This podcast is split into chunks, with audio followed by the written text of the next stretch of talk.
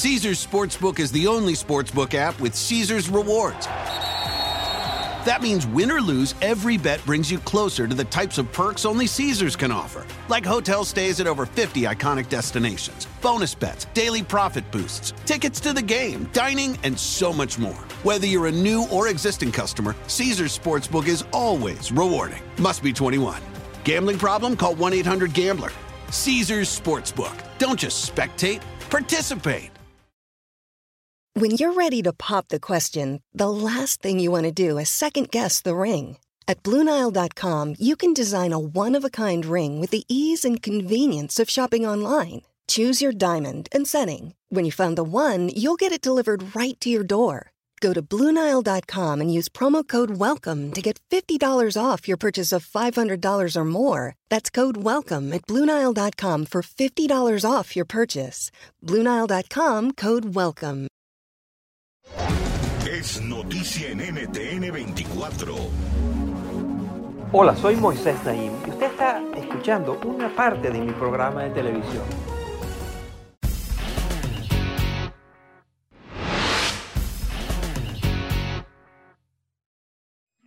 Gracias, Leopoldo, por estar con nosotros en Efecto Naim. Muchísimas gracias a ti, Moisés. Un, un honor estar contigo en tu programa. Mira este video.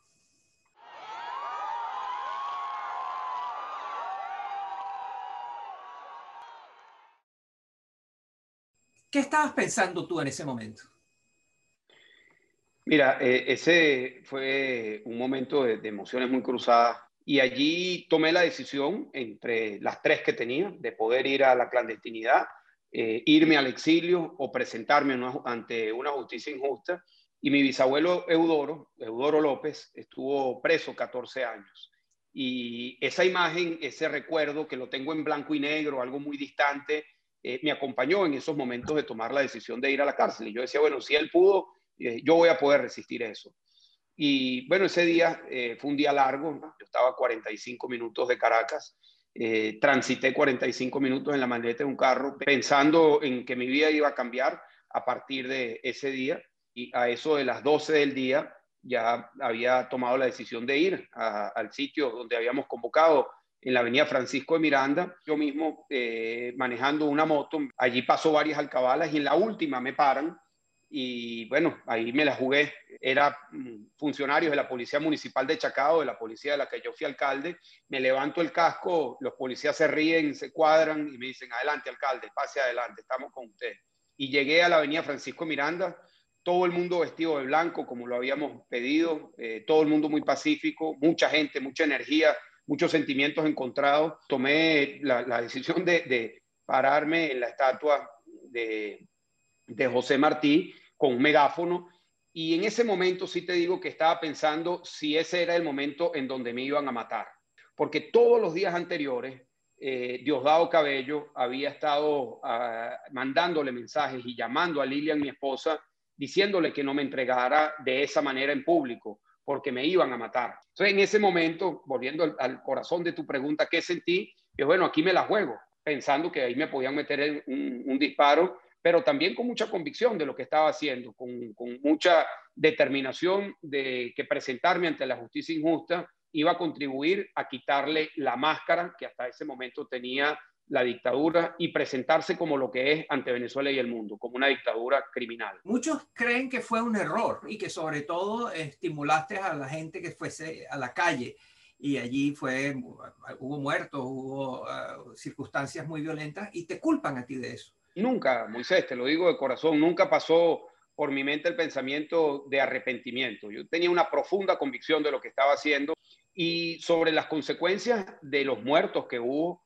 de los heridos que hubo, yo creo que es un error pensar que eso es una responsabilidad de quien convoca una protesta pacífica eh, y no responsabilidad de una dictadura asesina que utiliza las armas del de Estado venezolano, del pueblo venezolano, para asesinar a jóvenes eh, que estaban pidiendo libertad. ¿Cuál fue el momento personalmente, humanamente, psicológicamente más difícil que tú pasaste cuando estuviste en la cárcel militar de Ramo Verde?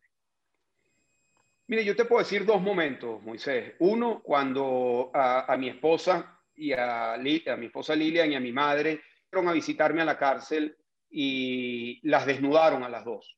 Las hicieron agacharse desnudas y estaban frente a mi hija Manuela, que en aquel momento tenía seis años. Eh, ese fue el, el, momento de mayor frustración, de mayor indignación que yo sentí estando en la cárcel. Luego tuve un momento muy difícil también, que es que a mí me sacan de la cárcel, me llevan a casa por cárcel y tres semanas después me, me llevan de mi casa nuevamente a la cárcel militar de Ramo Verde. Y ese fue un momento muy difícil porque fue como regresar al infierno después de haber estado en el calor de mi hogar con, con Lilian, con mis hijos, y volver al infierno fue uno de los momentos más difíciles que me tocó en todo este proceso. Después estuviste en tu casa, en casa por cárcel, hasta el 30 de abril del 2019. ¿Qué pasó ese día? Mira, ese día en la madrugada eh, me, va a buscar un grupo de, militares eh, y de policías del SEBIN y del DGCIM eh, para llevarme a un pronunciamiento que estaba planteado y que se hizo, apoyado por un grupo de militares, el presidente Guaidó, para invitar a los militares a que se sumaran a la protesta popular y, promover una transición y elecciones libres. Teníamos acordado que a la media mañana iba a salir una sentencia del Tribunal Supremo de Justicia en la que se desconocía la constituyente, se desconocían las elecciones del año 18 y se convocaba una transición y elecciones libres. Cuando Michael Moreno, el presidente del Tribunal Supremo, sale rechazando lo que nosotros estábamos haciendo esa madrugada, pues comienza a desmoronarse lo que habíamos planteado, que eran pronunciamientos que ya estaban acordados de militares alrededor de toda Venezuela. Sin duda alguna no, no llegamos a materializar eh, la salida de Maduro, pero fue un día muy importante en lo que fue el, el quiebre militar. En 18 años esa ha sido la única oportunidad en la que ha habido un pronunciamiento militar activo en contra de la dictadura. Yo soy de la opinión que ese episodio lo pudimos haber aprovechado más, pero bueno, entró en, en, en un escenario de, de, guerra de culpas, como sucede muchas veces en estos episodios, eh, y bueno, lamentablemente eh, no, no pudimos avanzar. ¿Cómo lograste escapar? Cuéntanos los detalles de tu huida de Venezuela. Mira, yo tomo la decisión eh, un mes antes de, de, mi salida de Venezuela. Eh, me comunico con un grupo de personas muy reducidas, gente muy cercana conmigo, que han hecho este tipo de, operaciones y les pido que empecemos a pensar en esto, planificar. Eh, y yo, por mi parte, me dediqué a buscar eh, mecanismos para ver las cámaras de seguridad que están en la embajada. Y eso me permitió saber a qué hora la policía hacía el cambio de guardia y cuál era la hora de más vulnerabilidad. Y lo más importante, un punto ciego que me permitiera salir de la embajada. Eh, eso me permitió esa madrugada del, de, del viernes que salí, salir de la embajada, voy en un vehículo hasta un lugar en Caracas, nos metemos en un sótano y allí eh, me encuentro con el resto del equipo que ya había tomado control de un vehículo del Estado venezolano eh, y allí nos disfrazamos de, una cuadrilla de una institución del Estado venezolano. Y salimos entonces a cruzar Venezuela hasta la frontera con Colombia, ya montados nosotros en una embarcación para cruzar el río y llegar a Colombia, eh, llega la guardia y nos baja y nos detienen. Y entonces allí varios de los que estábamos, éramos cuatro en ese momento, uh, dos de ellos a uno lo desnudan completamente, al otro lo requisan. Eh, a mí, que era, fui el último, no me mandaron a quitar la mascarilla, me pidieron el nombre, yo di la identificación falsa. Y, y bueno, tuvimos que, que, manejarnos para convencerlos a ellos que nos dejaran salir y finalmente no, nos dejan salir y cruzo hacia Colombia. Llego luego esa noche a Bogotá y de Bogotá coordiné la salida hacia Estados Unidos y Estados Unidos hacia, hacia España. Y se genera esta foto. Cuéntanos de tu reencuentro con la familia. Mira, Moisés, eh, ese es un momento que yo lo había pensado mu muchos años, durante muchos años, de distintos formatos. ¿no? Yo aspiraba que ese encuentro fuese en Venezuela, pero no fue posible. Pero te confieso que fue un momento de, mucha emoción y esos días siguientes eh, han sido de mucha emoción porque fue la, primera vez que pasamos juntos unas navidades en ocho años, pero no dejo de pensar, Moisés, eh, en dos cosas. Uno, yo no estoy eh, totalmente libre hasta que no esté en Venezuela y sobre todo pienso en los millones de familias que hoy están divididas. que hoy tienen a sus padres o a sus hijos en Venezuela y ellos están en el extranjero y que tienen años también, como me sucedió a mí, sin ver a, sus familiares. Y eso es parte de la tragedia que tenemos y parte del compromiso de lograr que nosotros eh, podamos unir a la familia venezolana. Hay quienes ah, te acusan de ser el ah, responsable de muchos de los fracasos de la oposición en Venezuela. El intento de traer ah, ayuda humanitaria desde Cúcuta junto con personas y activistas de la oposición. Eso fracasó e inclusive dio lugar a horribles acusaciones de corrupción. Eh, la operación Gedeón, que fue el intento de utilizar a unos exmilitares estadounidenses para eh, invadir en, Macuto a, Venezuela. El apoyo a, Guaidó y a la idea de que el lema central es el cese de la usurpación, el gobierno de transición y elecciones libres, eso que en un momento captó el entusiasmo de Venezuela, ya nadie piensa en eso. Mucha gente te acusa a ti de estar detrás, que tú tienes responsabilidad de todos esos fracasos. Mira, Moisés, yo, asumo las responsabilidades que me toquen eh, y sin duda alguna hemos intentado todo. Hemos tenido aciertos y desaciertos. Eh, pero hay muchas acusaciones de las que tú de, las que tú enumeras que simplemente son falsas. Por ejemplo, hay toda una acusación sobre hechos de corrupción o de manipulación de la ayuda humanitaria. Eso es totalmente falso, porque nosotros, el gobierno interino de Juan Guaidó, simplemente no ha manejado recursos de la ayuda humanitaria y así lo ha respondido una y otra vez el, el, Departamento de Estado diciendo y aclarando que son ellos y la Organización de Ayuda USA quienes han canalizado la ayuda humanitaria. Con respecto al tema de Gedeón, lo dijimos en su momento eh, y lo hemos reiterado, eso fue un falso positivo montado por la dictadura. Y de hecho se han presentado las pruebas. Y no solo las hemos, se han presentado por parte de informes periodísticos, sino que el presidente Duque con los cuerpos de inteligencia y con los máximos representantes de las Fuerzas Armadas en Colombia eh, dejaron claro que eso había sido un falso positivo. Es decir, ahí había un grupo de venezolanos que efectivamente estaban en territorio colombiano, que eran militares, que fueron infiltrados por la dictadura y luego fueron financiados por la dictadura. Y todo esto que estoy diciendo lo dijo Diosdado Cabello y Jorge Rodríguez semanas antes que sucediera el hecho en mayo del año 2020. Yo te puedo decir desde lo personal que nunca he tomado una decisión que en el momento en que la he tomado con las circunstancias, con la información disponible, haya sido una decisión que no pensara que era lo mejor que podíamos hacer para salir de la dictadura. Y nosotros todavía hoy estamos bajo la dictadura de Nicolás Maduro porque es un dictador, porque es un criminal, porque cuenta con el apoyo de potencias importantes, cuenta con el apoyo de un zar en Rusia, de un sultán en Turquía, de un emperador en China y de un ayatollah en Irán. Y sí, eh, nosotros hemos intentado muchas cosas y seguiremos asumiendo la responsabilidad de empujar hasta lograr la salida de la dictadura y elecciones libres. Una de las acusaciones más frecuentes que hay contra ti y otros miembros del grupo de Juan Guaidó es la corrupción y el estilo de vida. Muchos se preguntan eh, de dónde, cómo financias tu, tu vida, ¿Cómo, desde qué vives tú. Mira, yo eh, en estos momentos eh, estoy recibiendo apoyo de mi familia, como le ha tocado a muchos venezolanos que han salido he vendido cosas que tenía en Venezuela y por supuesto, pues pensando en cómo, cómo proyectar esta nueva realidad. Es algo que, que, nos toca a todos los que tenemos que salir de Venezuela. Eh, nosotros hemos planteado una y otra vez ante distintas instancias, ante la Contraloría eh, Especial, ante la Comisión de Contraloría, que todos esos temas sean investigados. Pero yo voy más allá, Moisés. Yo creo, y así lo he planteado a la Asamblea Nacional, a Juan Guaidó, a los líderes políticos, que nosotros tenemos que solicitarle a la OEA una comisión especial o algún otro instituto internacional para que investigue todos los temas sobre los cuales han habido eh, acusaciones y señalamientos, porque nosotros no podemos dejar eso sin respuesta.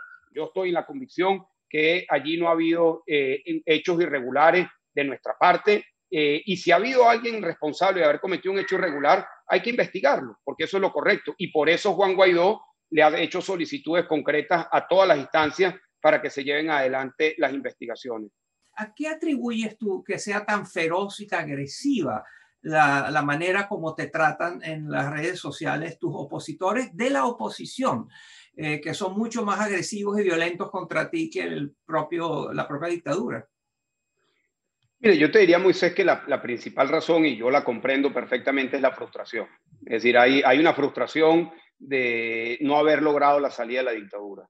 Y hemos sido varios que hemos encarnado esa esperanza y al no materializarlo, pues lo que ha venido es una frustración. Pero también hay que entender que Venezuela es un laboratorio de manipulación de las redes sociales. Yo no quiero decir que no hayan críticas que sean válidas y legítimas que se expresan allí, pero Venezuela es un laboratorio de manipulación de las redes sociales por parte de Rusia, por parte de países extranjeros, de empresas que contratan la dictadura.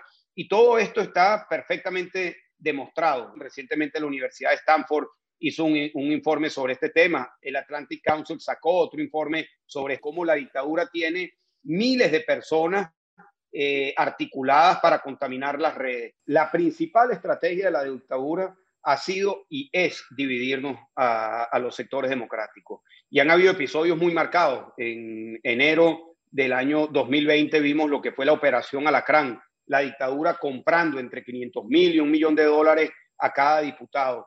Y así han habido varios episodios en donde la dictadura con plata o plomo, como hacía Pablo Escobar, buscan dividir a, los sectores democráticos en Venezuela. Pero ciertamente allí tú señalas uno de nuestros grandes desafíos, que es lograr la unidad. No solo me refiero al sector político, sino me refiero también a los sectores que representan la fibra democrática del país. Y estoy convencido que en este momento tenemos una oportunidad de relanzar el esfuerzo unitario alrededor de un objetivo común, elecciones presidenciales y parlamentarias libres, justas y verificables. Y que eso se convierta en el objetivo aglutinador dentro de Venezuela, pero también fuera de Venezuela porque a nosotros en Venezuela nos piden unidad, pero la realidad es que también los países que apoyan la causa por, por la libertad en Venezuela tampoco están unidos. Dentro de la oposición hay quienes mantienen que hay que negociar y llegar a acuerdos uh, de compartir el poder y de convivir con la dictadura y que haya una especie de gobierno de coalición. ¿Qué piensas tú de eso? ¿Tú estás a favor, estarías a favor de negociar con la dictadura? Nosotros tenemos la responsabilidad política, no solo del análisis político, sino de la acción política.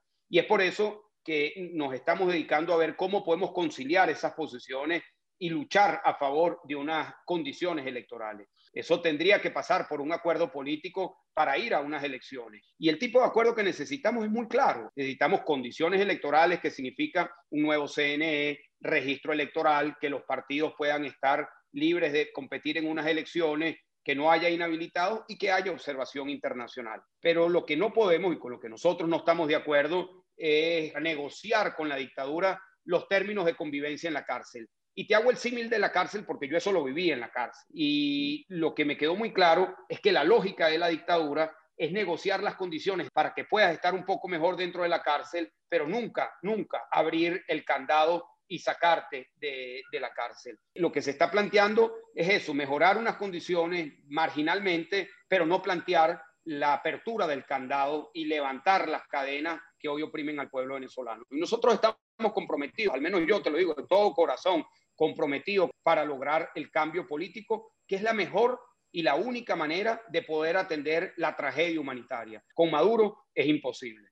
¿Qué le dirías tú para darle ánimo a un venezolano, una venezolana que está desilusionada, frustrada, que pasa hambre, que no tiene servicios públicos, que vive en peligro por, simplemente por vivir en Venezuela?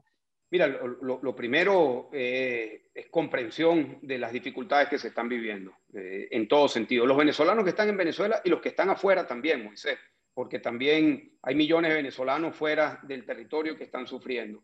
Y yo a todos simplemente eh, les diría que, tenemos el compromiso como país, cada uno de nosotros, en, no perder la esperanza. Es lo que nos separa de poder ser libres y ya definitivamente quedarnos enterrados con una dictadura por muchos años más. Es la diferencia entre Venezuela y Cuba, por ejemplo. Es la diferencia entre un país movilizado por la idea de ser libre y un país arrodillado con la convicción de que no lo lograrán. Leopoldo López, un valiente y aguerrido líder de la oposición democrática en Venezuela. Gracias por estar con nosotros, Leopoldo. Muchísimas gracias, Moisés, a ti, a todo tu equipo y, y a tu audiencia. Muchas gracias y mucho éxito en todo.